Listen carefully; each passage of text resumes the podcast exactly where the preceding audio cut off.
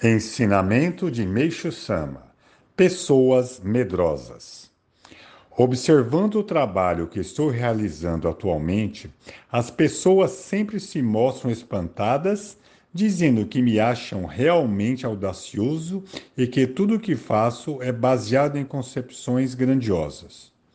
Concordo plenamente com elas. Uma vez que desejo salvar a humanidade e construir um mundo sem doença, pobreza e conflito, bem como transformar este mundo em paraíso, é natural que as pessoas comuns considerem que isso não passa de uma megalomania. De fato, eu também me surpreendo com meus planos grandiosos e com a minha confecção na sua concretização.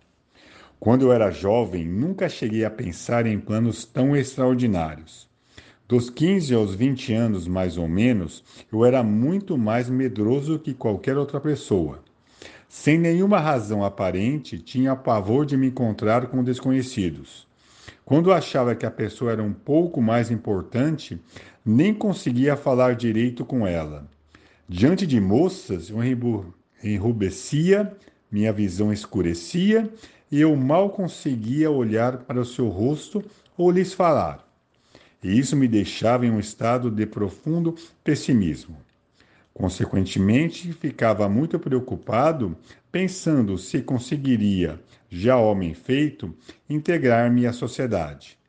Assim sendo, naquela época, quando vi uma pessoa, não havia como não ter a impressão de que ele era mais inteligente e importante que eu.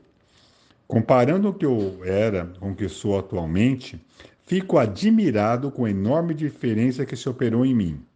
O motivo que me levou a escrever sobre o assunto foi o desejo de fazer com que os jovens tímidos, tão frequentes na sociedade, possam ler esse texto e inspirar-se. Por Meixo Sama, é, retirado do livro Alicerce do Paraíso, volume 4.